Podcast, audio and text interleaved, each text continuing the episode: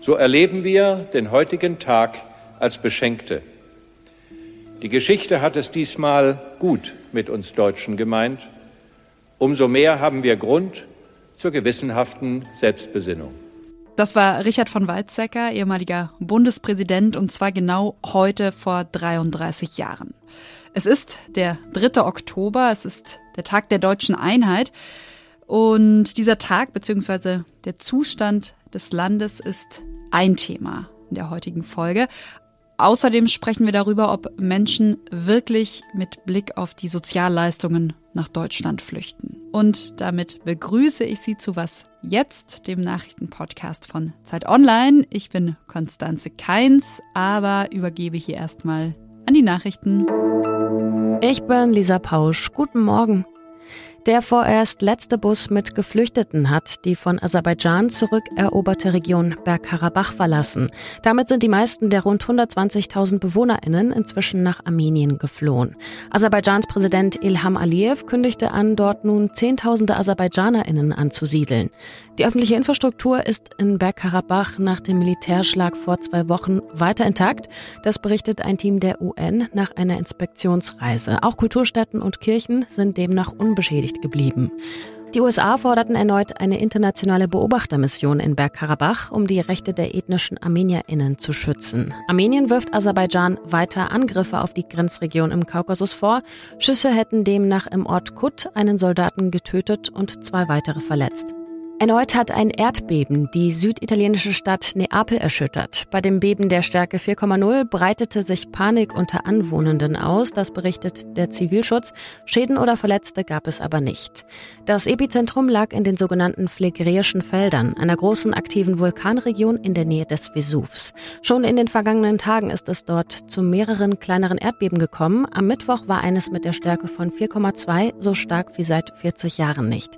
Der letzte größere Vulkan Vulkanausbruch liegt fast 500 Jahre zurück. Redaktionsschluss für diesen Podcast ist 5 Uhr. Werbung. Diese Woche in der Zeit? Die Bücher des Frühlings. 16 Seiten blühende Fantasie. Von gefährlichen Liebschaften, einer Flucht auf dem Mississippi und magische Erzählkunst. Das Literaturspezial zur Buchmesse in Leipzig. Die Zeit, Deutschlands größte Wochenzeitung. Jetzt am Kiosk oder direkt bestellen unter zeit.de/slash bestellen. 410 Euro.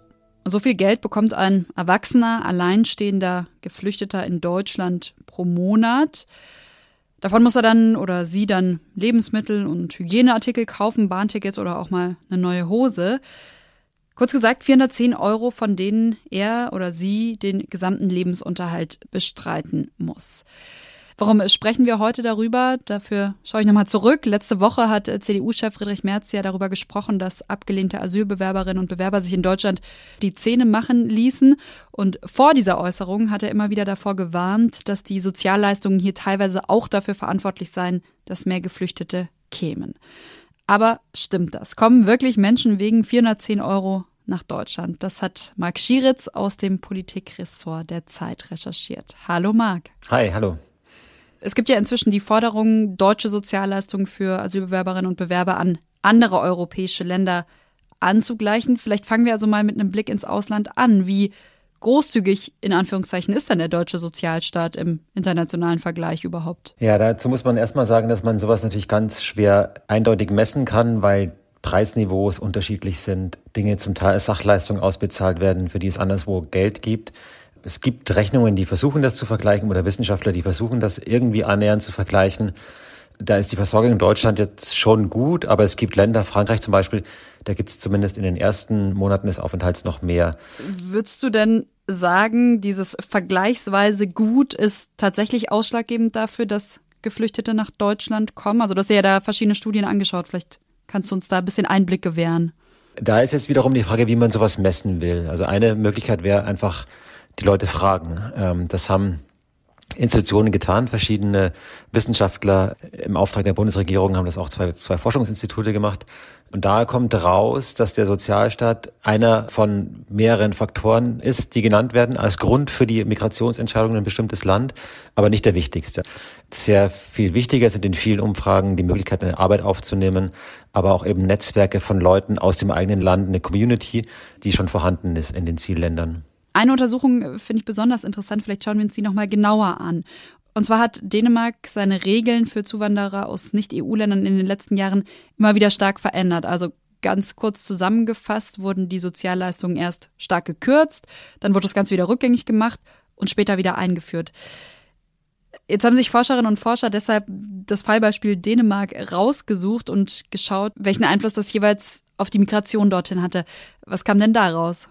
Genau, also Dänemark war sowas wie natürliches Experiment. Man hat dann mit Hilfe von statistischen Verfahren versucht, andere Einflussgrößen rauszurechnen, also zum Beispiel Syrien, der Krieg, und kommt dann in dieser Studie zu dem Ergebnis, dass die Verschärfung der Leistungen, dass die doch einen signifikanten Einfluss hatte auf die Zahl der Immigranten. Diese Studie ist auch renommiert. Die entscheidende Frage ist eben, wie sehr man dieses Ergebnis auf andere Länder verallgemeinern kann. Und äh, umgekehrt bleibt ja auch die Frage bestehen, was es für einen Effekt hätte, wenn man jetzt Sozialleistungen für Einwanderer kürzen würde, also ob das dann wiederum der Integration dienlich ist. Genau weil man dadurch möglicherweise Nebenwirkungen ähm, schafft, die problematisch sind. Dass Leute dann eher in die Kriminalität gehen, um sich, um eine bessere Versorgung zu kriegen, dass die Integration schwieriger wird und solche, solche Faktoren, die auch auf die Wissenschaftler auch hinweisen. Und das müsste man dann eben alles gegeneinander abwägen. Vielen, vielen Dank für das Gespräch, Marc. Ja, danke dir. Alles außer Putzen. In dieser Nacht vom 3. Oktober 2013 liegt ein alter Fischkutter mit mehr als 500 Menschen vor Lampedusa und die Leute sind so nah, dass sie eigentlich schon die Lichter der Hafenstadt sehen können. Eva Hoffmann vom Selbstlaut-Kollektiv ist das und sie hat die Nacht vor genau zehn Jahren, die Nacht auf diesem Kutter vor Lampedusa, anhand von Gerichtsakten rekonstruiert. Alle Leute fangen an zu schreien und auf die eine Seite vom Boot zu rennen sodass das Gleichgewicht kippt und das Boot kippt um und kentert und sinkt innerhalb von wenigen Minuten. Mehr als 360 Menschen sind gestorben. Genau zehn Jahre ist das jetzt eben her. Und nachdem sich dieses Unglück heute jährt, will ich Ihnen nochmal das Was jetzt Spezial von meinem Kollegen Jannis empfehlen. Das habe ich Ihnen selbstverständlich verlinkt. Und darin fragen wir, was aus den Versprechungen von damals eigentlich geworden ist, warum sich diese Szenen immer und immer wiederholen und auch wie das Leben aktuell auf Lampedusa aussieht.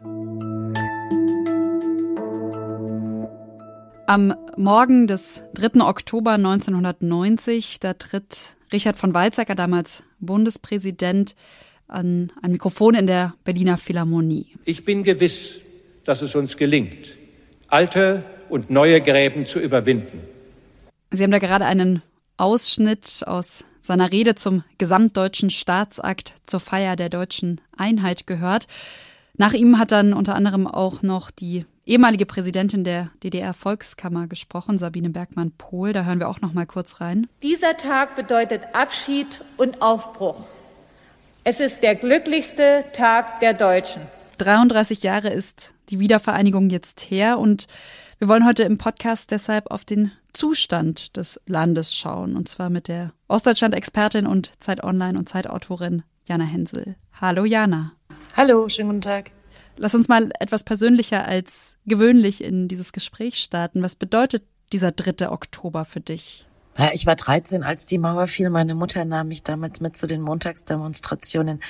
Also die Revolution im Jahr 89 ist für mich das prägendste Ereignis in meinem Leben. Ähm, aber natürlich, ich habe den übergroßen Teil meines Lebens in diesem wiedervereinigten Deutschland verbracht und insofern hat das mich natürlich auch sehr geprägt. Und heute ist dieser Tag Nationalfeiertag.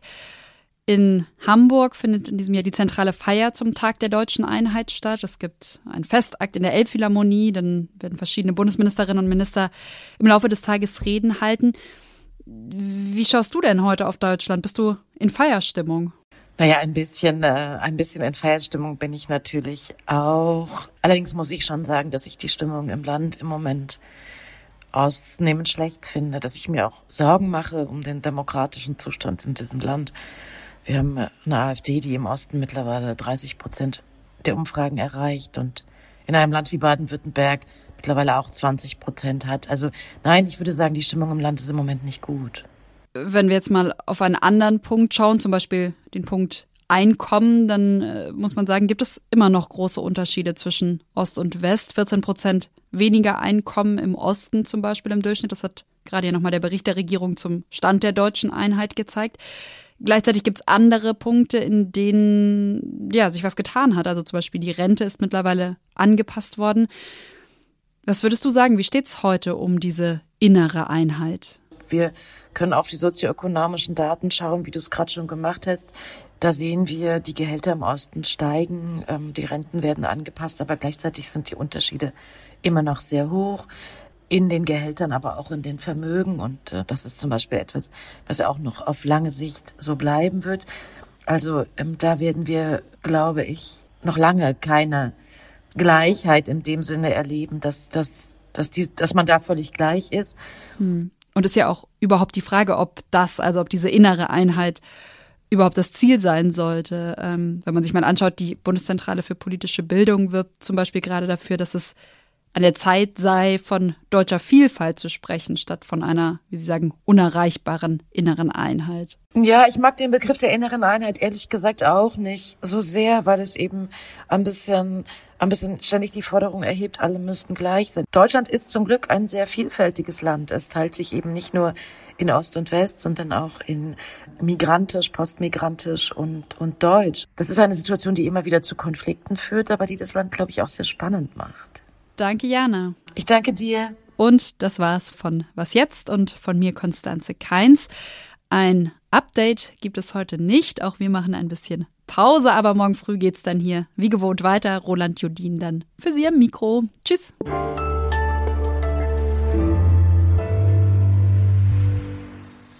Genau, schick mir das einfach rüber, ich schneide das zusammen und äh, ich hoffe dann, ich weiß nicht, ob du jetzt frei hast oder ob du irgendwas anderes machen musst.